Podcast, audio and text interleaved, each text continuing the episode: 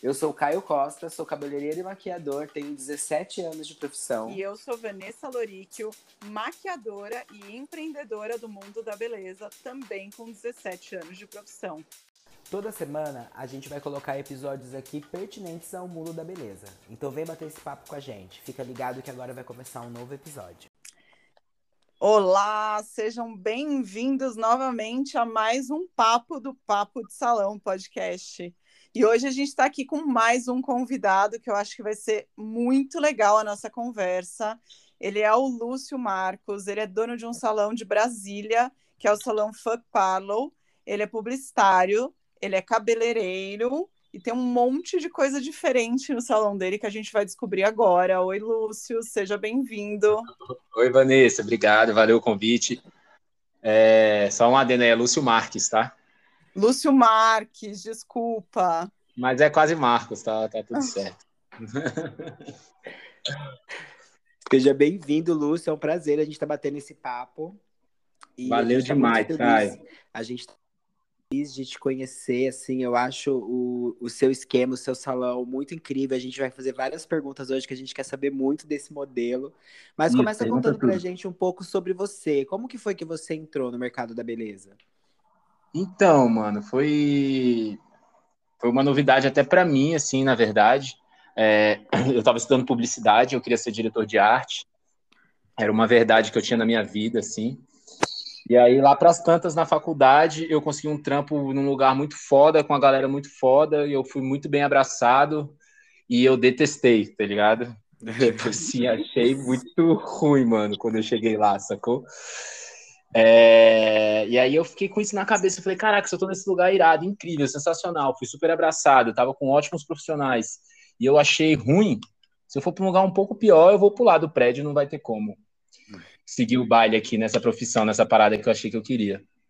E a partir daí eu comecei a quebrar a cabeça no que fazer da vida, saca? Eu sempre trabalhei, comecei bem novo. E aí eu comecei a fritar nisso. Nesse meio tempo, eu reencontrei um, um, um amigo meu do ensino médio, do ensino fundamental, e ele, e ele tinha virado cabeleireiro, estava morando no Rio, aí, inclusive, e tal, e ele tinha virado cabeleireiro, voltou para Brasília, e eu comecei a cortar o cabelo com ele, frequentar como cliente, mas, sinceramente, eu nunca tinha olhado como uma profissão. Eu ia, olhar, eu ia lá, achava o rolê da hora, tipo, bebidinha, musiquinha e tal, tinha uma galerinha, achava style, mas eu nunca tinha olhado, de fato, como uma profissão. E saí do meu trampo, fiquei. Ah, saí do meu trampo, fui lá, e aí comecei, contei para ele que eu estava meio desiludido com a publicidade, estava procurando o que fazer, talvez faria outra faculdade. Estava pensando em educação física, porque eu gostava de esporte, mas também nunca tinha pensado em trabalhar com educação física. E aí ele falou, pô, por que, você não vem aqui trabalhar comigo? Aí eu falei, caraca, mano, trabalhar contigo, sei lá, nem sei por onde começa e tal. E aí eu fiquei duas semanas em casa, de bobeira, assim, pensando nisso enchi o saco de ficar em casa, peguei o secador da minha mãe e colei lá, falei, vim trabalhar. Aí ele deu uma risada assim e eu comecei lá com ele. Foi mais ou menos assim que tudo começou. É aqueles chamados que a gente fala, né, Van? É. chamado da beleza. Acontece com todo mundo. Foi exatamente, mano. Com a gente e aí... também aconteceu, né, Caio? Nossa, total. Foi, foi mais ou menos isso, assim, também. E eu acho muito legal, assim, você falou que o seu salão, ele é relativamente novo, né? Você começou em 2019? É, 2019 a gente abriu a primeira loja. Porque em 2018, no final de 2018 a gente iniciou a marca e 2019 a gente teve a primeira loja.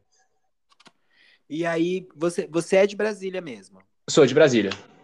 Legal. E como que foi esse esquema? Porque eu vejo que seu salão é um, é um salão com um esquema um pouco diferente dos salões tradicionais, né? Como que foi essa sua inspiração para começar esse trabalho? Cara, na verdade, eu trabalhava em outro salão é, e eu tinha umas outras vontades, assim. Eu sempre gostei de moda, eu queria ter minha marca de roupa, eu queria trabalhar com, com fotografia e com direção de arte em outros âmbitos, assim, não só, não, não publicitariamente falando, né? E quando você trabalha em outra marca, no salão de outras pessoas, acaba que você tem que seguir as regras e, e, e se adequar.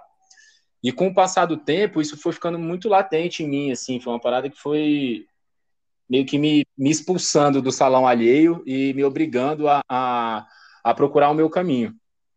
É, nesse salão que eu trabalhava tinha um bar dentro, eu fiquei muito amigo do dono desse bar, E ele era um empresário nato, assim, tinha vários outros negócios, sempre teve negócio e tal, e eu era totalmente zero à esquerda, assim, sou bem faixa branca ainda nesse quesito de, de empreender e, e, e de empresariar mesmo, administrar e essas coisas. E era uma pergunta que eu respondia constantemente na minha cadeira, era quando que eu ia abrir meu salão, quando que você vai abrir seu salão, quando você vai abrir seu salão. E eu sempre respondia que eu não queria. Eu não quero, não quero, não quero, porque eu realmente não sabia ter uma empresa, por onde começar, como gerir essa parada, assim, saca? E aí, quando eu conheci o Charles, esse que é meu sócio, que é dono, era dono desse bar dentro do salão, eu comecei a ver uma luzinha no fim do túnel. Falei, ó, o cara sabe fazer a parada. Eu sei fazer aqui o outro lado. Acho que se a gente se juntar vai dar bom. E aí foi mais ou menos nessa. Mas a gente estava assim, totalmente sem grana, eu não tinha dinheiro, eu vendi meu carro, na real, para dar esse start. E foi meio na loucura, até porque quando eu cheguei lá no para contar para essa galera desse outro salão que eu estava querendo sair, mas eu não tinha nada é, programado ainda e que eu estava lá, podia, poderia ficar lá quanto tempo eles quisessem para treinar outra pessoa e tal, fazer as coisas do melhor jeito possível, não tinha falado com cliente nenhum meu. A galera falou, beleza, então, você pode ir embora amanhã. E aí foi tipo um, caraca, fudeu, mano, o que que eu faço, tá ligado? e aí tinha um amigo nosso que tinha uma loja comercial da, da mãe dele, tinha uma sala comercial e era um tipo um subsolo, não tinha nem janela, tinha nada. É... E aí ele conversou com a mãe dele, ela facilitou aquele esquema de aluguel, né, de você ter fiador e tal, essas paradas. E aí a gente caiu lá para dentro. E era só uma cadeirinha e um espelho, saca? Foi, foi assim que começou, no final de 2018. Por isso que eu falo que em 2019 foi nossa primeira loja, porque lá foi muito no improviso. Uhum. É, eu fui cheio de medo, né? Eu tava saindo, tipo assim, de um bairro nobre, com uma mega estrutura, de um salão que já tinha nome, pra ir, mano, pra um subsolo, sem janela, sem nada, saca? E morrendo de medo dos meus clientes não aparecerem, da galera ficar pô, com o pé atrás, né? Tipo, de estar tá mudando completamente, assim, de, de estrutura e tal. Mas aconteceu exatamente ao contrário. A galera colou, cabuloso, assim, geral foi mesmo, me seguiu. É, eu ficava zoando que lá era corte de cabelo e sauna, porque a galera saía suadona mesmo. Zero ventilação, com os cabelos grudados, tá ligado? E aí foi mais ou menos assim. E aí, como nossa ideia foi sempre criar um lifestyle, né? É isso que eu queria criar, como eu falei para vocês aí no começo, né? O lance das fotos, direção de arte e tal. A gente tentou levar isso para lá. E rapidinho a loja virou um rolê, sacou? Virou, a galera colava e sempre tinha música, algum DJ tocando e tal. E mesmo que sem essa estrutura nenhuma, é, a galera transformou meio que no point mesmo. E a gente foi desenvolvendo até chegar nessa nossa loja em março do ano seguinte. Nossa, muito legal. A gente muito sempre legal. fala, a gente sempre ah. fala aqui, porque a gente fala aqui direto com profissionais, né? Uhum. existem diversos tipos de modelo de trabalho que não necessariamente você fica, precisa ficar preso a uma empresa, você pode ficar, aliás, criar o seu próprio modelo de trabalho, né? E, e fazer um voo livre, que eu acho que esse é o, o mais interessante. A Vanessa passou por isso, né, Van? Passei, passei por isso também. Eu também tive, também tive uma transição de carreira, né? Eu já falei aqui um pouquinho sobre isso. E, e também tive praticamente, não foi exatamente a mesma experiência que você, Lúcio, mas foi assim. Não foi tinha sauna, né, no seu salão? Não, não tinha sauna, mas assim, eu também é, decidi ter o meu negócio e também tive que sair empurrada, assim, foi por outros motivos, mas enfim. É, também ficaram sabendo que eu ia abrir meu negócio e também saí empurrada e também foi na loucura, também foi sem dinheiro. E, e a gente queria muito montar um salão colaborativo quando a gente abriu esse salão. E, e assim. Ô, Van, só Pode fazer falar. uma aspa aí. Eu acho que é bem comum na nossa carreira esse lance do sair empurrado, né? Quando você tá almejando outra coisa, a galera trata logo de te sair, assim, é uma coisa. Eu percebo um padrão nisso aí. É totalmente, é totalmente. E, e você vê, né? Você é de Brasília, eu sou de São uhum. Paulo, o Caio é do Rio, mas eu acho que assim, no Brasil todo funciona da mesma maneira. Não tem muita diferença em relação a isso mas a gente queria muito fazer um salão colaborativo e a gente tinha ideia também de, de ter arte lá dentro e de ter outras coisas acontecendo. E uhum. a ideia nossa do salão colaborativo mudou um pouco, porque a maioria dos profissionais que passou por lá não se adequou a esse formato. Assim, aqui em São Paulo a gente tem é, um, um, um perfil de profissional que é uhum. muito diferente, que está acostumado muito a trabalhar, principalmente quando a gente fala em clientes de um, de um poder aquisitivo um pouco maior, a gente tem um perfil de profissionais que está acostumado a trabalhar no ambiente que já tem tudo pronto para ele, né? Então, assim, é mais difícil ele querer se adequar nessa questão de servir um café para cliente da outra pessoa, de abrir a porta, de cobrar, que era isso que, assim, todo mundo tinha que fazer tudo né? Então é, é, é um, um, formato que eu ainda acredito, mas eu acho que vai demorar um pouco para a gente conseguir implementar aqui em São Paulo, por exemplo. Sim, isso é verdade. Eu trabalhei com a Vanessa e eu tive a, eu pude acompanhar isso de perto e eu acho que é um modelo que funciona bastante, assim. Lá onde você trabalha, Lúcio, são quantos profissionais? No momento a gente está em dois, cara. Éramos três, perdemos um e a gente está em dois profissionais de cabelo, dois tatuadores.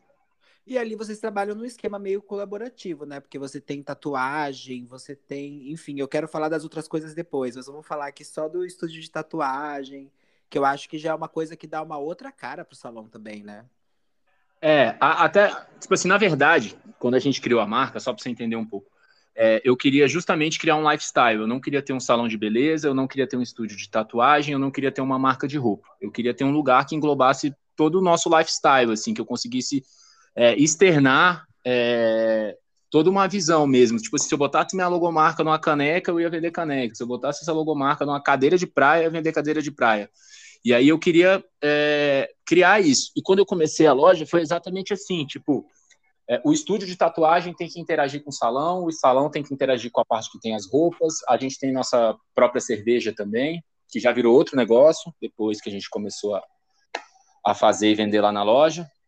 Então, é, eu não sei se é exatamente colaborativo, mas é interativo, saca? É, todos os ambientes se interagem muito. Essa nossa nova loja tem o salão, a parte da roupa e o estúdio de tatu é um cubo de vidro no meio da loja. Então fica todo mundo se vendo o tempo inteiro e, e interagindo de alguma forma, saca? A gente nunca quis nem separar em andar, tipo assim, tatuagem em cima, salão embaixo. A gente sempre fez questão que, que ficasse tudo no mesmo ambiente, ali, num, num sistema de interação mesmo. Ah, isso é demais. É muito legal.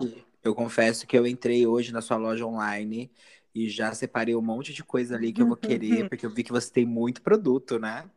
Então, Temos bastante falei, coisa. Nossa, é, tem óculos, tem camiseta, tem, enfim, meia, tem de tudo. Eu vou deixar até o link aqui, depois a gente deixa o link da loja aqui na descrição para quem quiser conhecer a loja online. É muito legal, tem uma fuçada boa lá também, é bem legal. É, vocês gostaram, gente? Que massa. Massa demais. Nossa, Esse mundo virtual legal. é um mundo que a gente está entrando agora e estamos tomando surra atrás de surra. A gente não acertou ainda, mas a gente vai acertar. E como que vocês chegaram na conclusão da cerveja? É, foi bem por acaso, na verdade.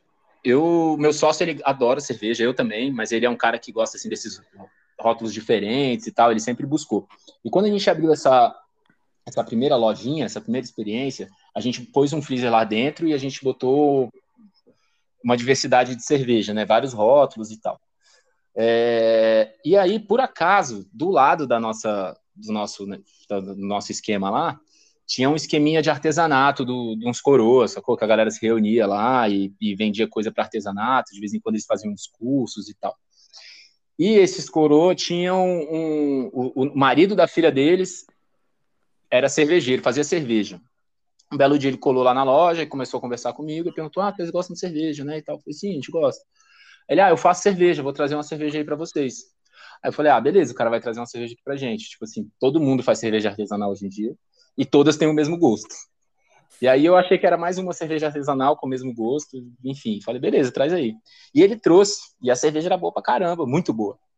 Eu falei, caraca, que cerveja maravilhosa. E aí eu comecei a turrar ele para fazer um rótulo nosso a gente já tinha a marca, a gente já tinha o nome, né? E aí eu comecei a falar com ele nessa, mas ele, não, eu faço, ele fazia mais para os amigos, era um negócio bem caseiro, assim. E aí eu turrei, turrei, turrei, ele aceitou fazer o rótulo pra gente. E aí a gente fez esse rótulo, fez um lançamento e foi um sucesso. E aí a cerveja começou a vender bastante e tal, ele ficou muito próximo do meu sócio, eles ficaram bem amigos. E aí o negócio começou a crescer, cara. A cervejaria dele foi crescendo, crescendo, era numa salinha na casa dele. E aí foi tomando os cômodos, foi aumentando, aumentando a produção. E aí hoje a gente faz em escala industrial, né? Hoje a gente tá abrindo uma cervejaria mesmo, num galpão e tal. Mas foi assim que começou, bem, bem do nada. Legal, porque tem muito salão hoje que serve cerveja para o cliente, Sim. mas eu não conheço ninguém que tenha a sua própria marca de sua cerveja. própria cerveja. É, eu nunca curti também essa onda assim, tipo, ah, corte o cabelo e ganha uma cerveja, saca? Nunca fiz isso, eu acho, sei lá, eu acho que ficou, não sei. Nunca foi essa a intenção. Nossa cerveja é uma cerveja mais cara também e tal, e ela é para venda mesmo. E aí que ela foi uma sucessão, é a Fuck Fake Beer.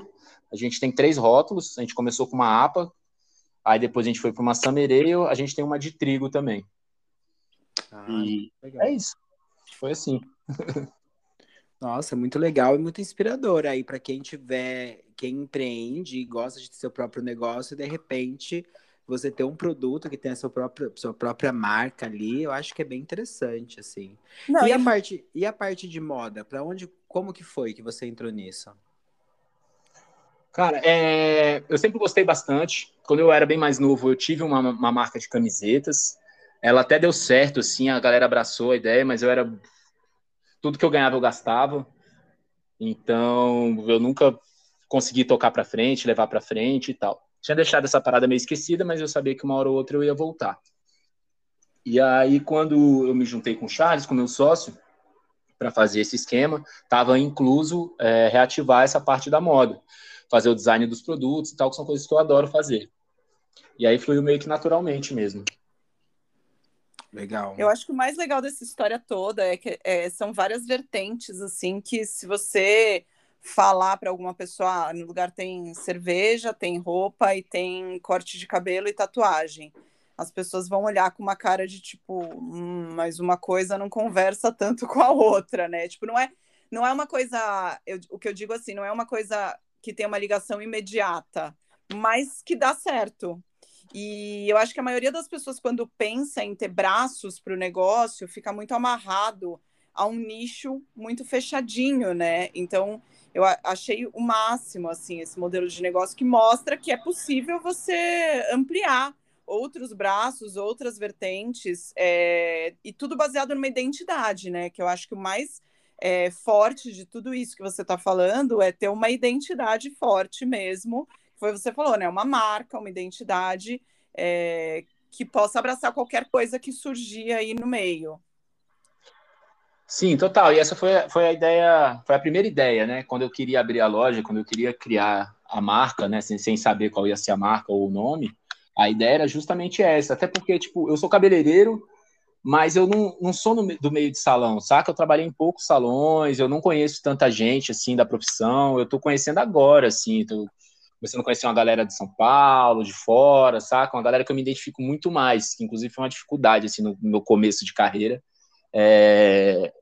Ter referências mesmo, né? Até porque uhum. não tinha uhum. tanta rede social e tal. E aqui em Brasília o rolê de cabelo é muito careta, muito careta, muito careta, muito careta, muito careta. Saca? Muito, tipo, salão preto e branco, saca? Bem tradicional, assim. Então eu, eu dei uma penada, assim, na, na, na, Tipo assim, caraca, quem é o cara que eu acho massa do negócio, sacou? Uhum. Eu demorei para ver esse cara. Aí depois que veio o Instagram, que, que os profissionais começaram a usar bastante, eu comecei a ver muita gente fora. E aí depois começou a aparecer umas pessoas aqui dentro também e tal. E aí que eu comecei a me inserir mais no meio mesmo. Nossa, engraçado isso que você falou, porque a gente também tem essa mesma visão, né, Van? Uhum, o mercado é extremamente, é extremamente careta. É, eu fico, às vezes, um pouco assustado, porque eu tenho a sensação, às vezes, que a gente vive numa fábrica de Barbie, sabe? Total, mano. É tudo, tem que ser tudo daquele jeito, o cabelo é loiro daquele jeito, a boca preenchida, a pele contornada, a sobrancelha preenchida. E no final das contas, a gente quer fazer alguma coisa diferente, acaba ficando às vezes meio perdido mesmo, assim, sem saber é, para onde recorrer. Mas ó, eu vou te falar uma coisa, Lúcio, a nossa tribo existe. Existe, cara, e eu tô existe. feliz que eu tô descobrindo. Tu mesmo, cara, caraca, tu trabalho é foda demais, mano. Adoro. Você é um desses caras que eu achei aí, massa demais. A nossa tribo existe, a gente tá aqui, eu, você e Vanessa, para provar que a nossa tribo existe, que a gente não tá perdido no mundo. Ô, Vanessa, eu não conheço teu trabalho ainda, cara. Tem que dar uma olhada aqui. Tem que dar uma olhada. Tem. Claro, eu, eu ainda eu não sou tão, tão é, solta assim quanto o Caio, porque é o que eu falei, assim, o nicho que eu trabalho aqui em São Paulo é um pouco mais difícil ainda de eu conseguir imprimir uma coisa muito diferente. Mas uhum. foge daquele trabalho padronizado que todo mundo faz. E ah, assim, é, é uma coisa que eu, eu venho tocando na tecla, assim, de que eu vou continuar insistindo no que eu acredito, entendeu? Que eu acho que isso que é o mais importante, até deixar para os outros profissionais, assim, que a gente fala muito aqui em quase todos esses episódios, assim, que a gente gravou, a gente fala que é insistir no que você acredita mesmo e não ir andando com a boiada, né? Porque você vai andando com a boiada, você se perde ali, você é mais um boi no meio de todo mundo e, enfim, você até murcha, né? Porque o seu, a sua criatividade desaparece, as suas vontades vão se enterrando e, e você acaba ficando desanimado com a profissão, enfim. Eu acho que é insistir no que você acredita mesmo e que o seu, o seu, a sua tribo, né, como o Caio usou, vai aparecer aí, vai vir. Vai, mano, vai, tem uma galera perdida por aí. Eu acho que eu tenho essa visão assim de Brasília, obviamente porque eu sou daqui, e me parece assim, né, tipo assim, num mundo empírico, ideal, impraticável e lindo, que nos outros lugares tem mais gente, né, como eu como vocês, mas eu acho que é esse papo porque eu pego poucos de cada lugar, né? A gente vai se identificando, eu falo, caraca, São Paulo tem uns caras foda, pô, no Rio os caras estão fazendo isso. Mas é aquela meia dúzia ali, né? Mas como a gente busca isso, eu acho que a gente acaba tendo essa visão romântica é, de outras cidades que não são a, a, nossa, né? Que a gente tem uma visão geral. Sim, você sabe que eu sempre tive essa sensação também, porque eu já passei por vários salões e sempre era um, no máximo duas pessoas fora da caixa, o resto todo mundo dentro daquele quadrado. Quando a gente começou a gravar o podcast, até vou te indicar um episódio, que a gente tem um episódio de cases de sucesso com o Rodrigo Lima, que é o dono do Circos. Ah, irado. E você escuta, depois você conta pra gente o que você achou. Porque o Rodrigo Certeza. tem uma mente meio parecida com a sua, é por isso Sim. que eu tô citando ele, não é, Van? Mas... Eu, eu pensei imediatamente nele, quando ele começou ah, a contar a história, ele me veio na cabeça. Assim. Veio, porque o Rodrigo também, quando foi montar o salão dele, ele fez uma viagem louca que ele queria colocar tudo dentro do salão e hoje o salão dele é um case maravilhoso de sucesso com tudo que a gente acredita, né? Sim, sim. sim. É, eu já fui lá, já visitei lá, fui lá tomar cerveja. É, lá no da, da Augusta. Da Augusta, né? Que é o salão? Ele tem um na Augusta e ele tem um no Jardins, que eu acho que fica na Pamplona. É, eu fui na Augusta lá tomar uma cerveja. É. Foi massa. Sim, nossa, é maravilhoso. Fala uma coisa, você como publicitário, você usou muito disso para fazer a sua presença na, no, no, digital? Cara, eu acho que não. Eu acho que não, velho. Eu acho que a faculdade foi uma perda de tempo, assim, de verdade. É... Eu acho que até porque essa parada de rede social é muito novo, foi foi um outro momento, assim, eu demorei muito para entrar nas redes sociais também. É, para sair do Orkut, ir pro Facebook, ir pro Instagram, enfim, eu demorei um tempão, fiquei no Orkut lá gastando tempo. E na, eu fui para o Instagram depois que eu percebi que seria bom para minha profissão mesmo, para nossa profissão. Tipo, eu, tava, eu fui morar um tempo em Florianópolis, é, fiquei quase quatro anos lá morando, e foi bem no começo da minha carreira, ou seja, eu não tinha carreira, né? Tava começando. Trabalhei num salão lá um tempo, que até fechou agora na pandemia, esse salão, galera, uma gente boa lá e tal. E aí, quando eu voltei, eu tava sumido de Brasília há um tempão, eu não tinha cliente e eu precisava me aproximar o mais rápido possível dessas pessoas. E aí foi que eu entrei no Instagram, assim, falei, cara, vou usar isso aqui para o meu benefício. Mas aí depois fiquei viciado igual todo mundo, ficando o dia inteiro nesse negócio aí, perdendo tempo, olhando vida alheia, essas coisas. Mas no começo foi bem, bem para atrair cliente mesmo e ver como é que eu podia fazer isso me trazer um retorno financeiro. Sim, legal. E como que você programa a sua presença digital, assim? É uma coisa que você faz intuitivamente ou você é daqueles que é organizado com a presença digital? É... Como que fala? Programa post e tudo mais. É, o meu Instagram pessoal, ele é bem intuitivo. É, agora, o da, da loja, o Instagram da Funk, a gente sempre tem uma, a gente tem uma agência que cuida, né? E aí essa agência programa post, faz uma, um cronograma de conteúdo e tal, e essas coisas. A gente, inclusive, está num processo de transição agora, que a gente vai deixar o Instagram só para produto e o outro vai ser para serviço. Chegou o momento de, de dividir mesmo, a gente não está conseguindo mais levar junto. Legal. E o seu você leva de uma forma bem intuitiva. Sim, total, totalmente. Legal. E como que você programa a sua. A sua... Eu, eu, pergunto essas coisas porque tem muita gente que às vezes quer gerar o conteúdo, mas a pessoa uhum. não consegue é, estabelecer como fazer isso, sabe? Tipo, tem gente que tem essa dificuldade mesmo, assim. E eu, e eu, e eu percebo que, por exemplo, não existe uma agência voltada para profissional de beleza, por exemplo. Tem uma, uma que chama Mind. Esqueci, mas depois eu coloco o arroba deles aqui. Mas, assim, são só eles também no mercado inteiro para te ajudar nesse uhum. trabalho digital. Então, assim, como que você faz quando você vai gerar um conteúdo? Você meio que programa, você agenda isso, ou a coisa acontece com o cliente na cadeira na hora, vou fazer? Cara, a coisa acontece, acontece com o cliente na hora na cadeira, eu vou fazer. É mais ou menos assim. Tipo assim, todas as minhas fotos são de cabelos do dia a dia e tal, sem produção. É... Eu faço uns vídeos, né? Não sei se vocês viram aí, eu faço uns vídeos engraçados, umas zoeiras lá na cadeira e tal. Aí geralmente tem uma programação. Eu tinha uma facilidade enorme que na minha outra loja, eu tenho duas lojas aqui em Brasília, né? Na minha primeira loja, está fechada desde a pandemia, é, a agência de publicidade ficava no mesmo prédio. A gente a gente é sócio num bar, que, que a, gente, a gente tem um bar também em cima, e embaixo funciona o salão, funcionava o salão e a agência de publicidade. E aí eu tinha uma ideia maneira, eu corria lá, os caras viam, a gente fazia um vídeo. Então eu tinha essa facilidade, saca? Aí era uma parada mais programada, assim, né? Que tinha uma produção e tal.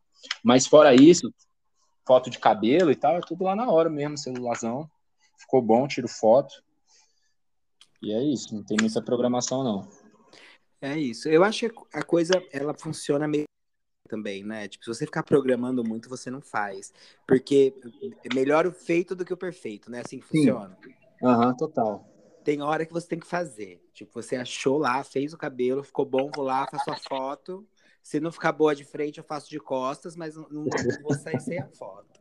É, é vida real mesmo, né? Para justamente não entrar naquela coisa feita, né? Que a gente está falando aqui de, de não, na, o desesperado, é, com essas fotos muito feitas, assim, eu, é, nunca então. terá, na real. É a vida é... real, o cabelo real, a mulher real, o homem real, é, na hora. É, mas assim, é tipo, é, direto tem umas crises também com o meu Instagram, tem que mudar isso, tem que fazer assim. Eu, eu, eu, dei uma separada nele agora, eu tô querendo criar um Instagram só para fazer cabelo iluminado, esses cabelos assim, para deixar as fotos tudo lá, deixar mais de portfólio, saca? Parar de postar no meu feed é, no meu Instagram lá que eu, que eu uso para lifestyle, para meus cabelos e tal, e deixar um Instagram bonitinho só para esses cabelos femininos iluminados e essas coisas. Uhum. Ah lá, mas ele tá lá há um mês já que eu comecei a mexer nele, não botei ele girar. eu, eu, eu sempre fico nessa, nessa questão também, sabia? Mas às vezes eu fico eu penso, cara, mas no final das contas, não tem como você dividir o artista. É, é uma crise de identidade visual, né? É, o artista é aquilo ali. Então, assim, vai ter iluminado, mas vai ter o colorido, vai ter o corte, vai ter tudo, porque você é o artista. Não tem como fazer essa separação, né? Quem te procura, procura pelo completo. Vocês pensam isso também? Tipo. É, então, eu vivo em crise com essa questão aí, Caio, Vanessa. Eu não sei responder, porque eu, eu não sou a pessoa certa para responder, porque eu, eu vivo em crise mesmo. É, porque as, as clientes que querem um moreno iluminado, que querem um cabelo mais mais padrão, assim, essas coisas, acho que elas estão querendo ver só isso, saca? Acho que quando você tem um Instagram organizado só disso, facilita a venda. Do que quando você tem um, um Instagram igual o meu, que é meio bagunçado, tem foto minha e tem foto de cabelo. É, a pessoa, você vai mostrar para a pessoa, ela tem que correr três fotos para achar um cabelo do que ela queria. E quando ela abre um Instagram que tem só cabelo de moreno iluminado, eu acho que ela, visualmente ela se sente até mais confortável. Falar, não, esse cara sabe fazer isso. O que, que vocês acham?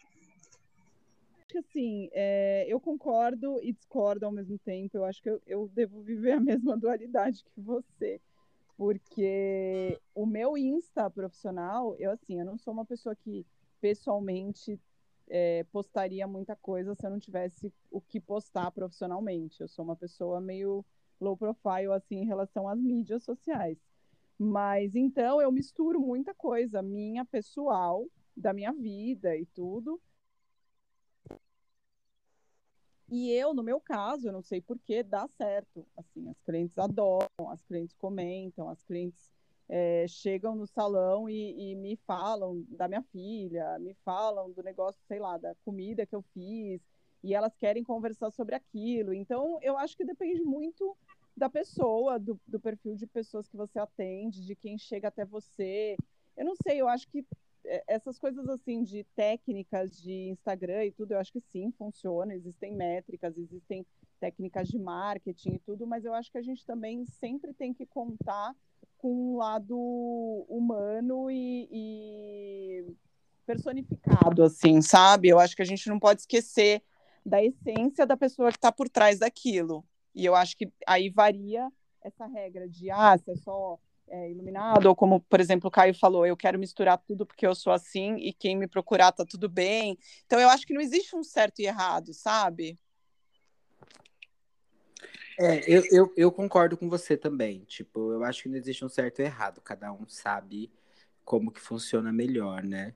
Mas eu, eu fico pensando que a gente é artista, no final das contas, né? Tipo, não é executor do trabalho. Será que eu fui claro com isso? Será que eu tô falando besteira? Não. Mas eu penso isso, sabe? Tipo, a gente é artista, a gente não é só um executor do trabalho. Então, a pessoa que vai ali no perfil, ela tem no final das contas, conhecer o artista, qual que é o gosto da pessoa, o que, que você gosta, e medir mais pelo bom gosto. Isso no mundo ideal, né? Porque no final das contas é isso mesmo. Ela rola o feed, três fotos, não tem um loiro, ela já nem quer, sabe?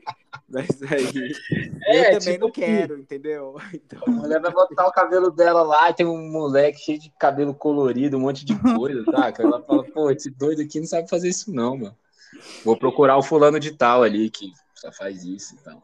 É, então, mas aí chega, é, é aí que tá, porque aí chega lá no, no, outro lugar e a pessoa só faz isso e faz tudo igual, e ela vai tudo sair igual. com a cara de todo mundo na fábrica de Barbie, que já é aquele lugar que a gente não quer trabalhar, entendeu? Uhum. Exatamente. Já não quero trabalhar na fábrica de Barbie. Então, se ela tá Exatamente. procurando na fábrica de Barbie, tem muita gente no Brasil fazendo, nós somos mais de 500 mil profissionais de beleza, gente. Tem muita gente fazendo é. Barbie por aí. Tem muita, muita gente. Fazendo Barbie por aí.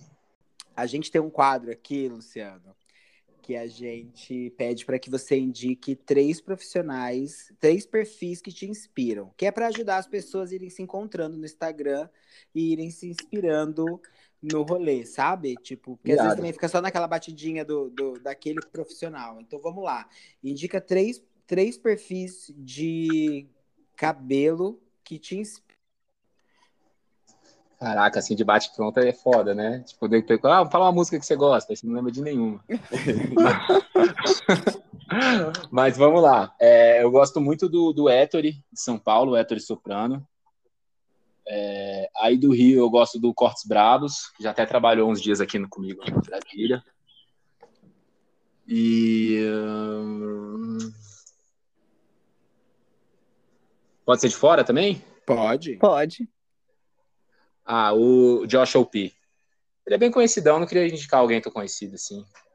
Ah, mas vale. Super vale. vale. Ah, então é isso. Héctor Soprano, Cortes Brabos e, e o Josh O.P.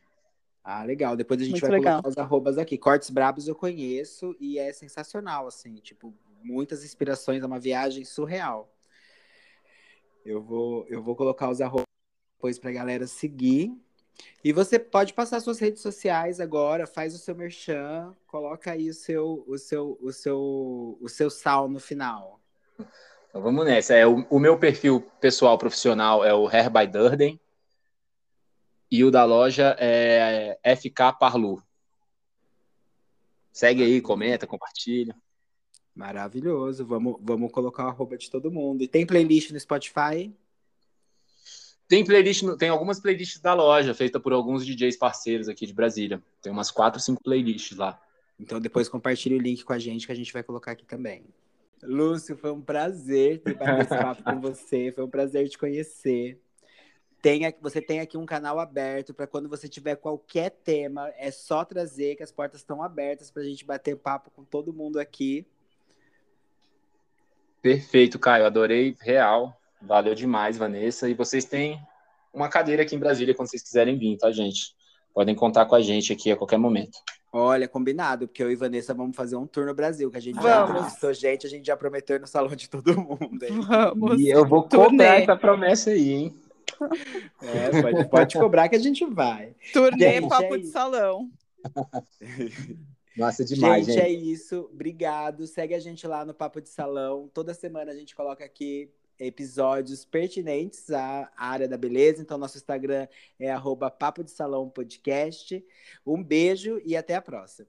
Até a próxima, gente. Tchau, tchau. Valeu, galera. Beijo. Gente, é isso. Muito obrigado por estarem com a gente em mais um episódio. Segue a gente lá no Instagram, arroba Papo de Salão Podcast. E até o próximo episódio. A gente espera vocês.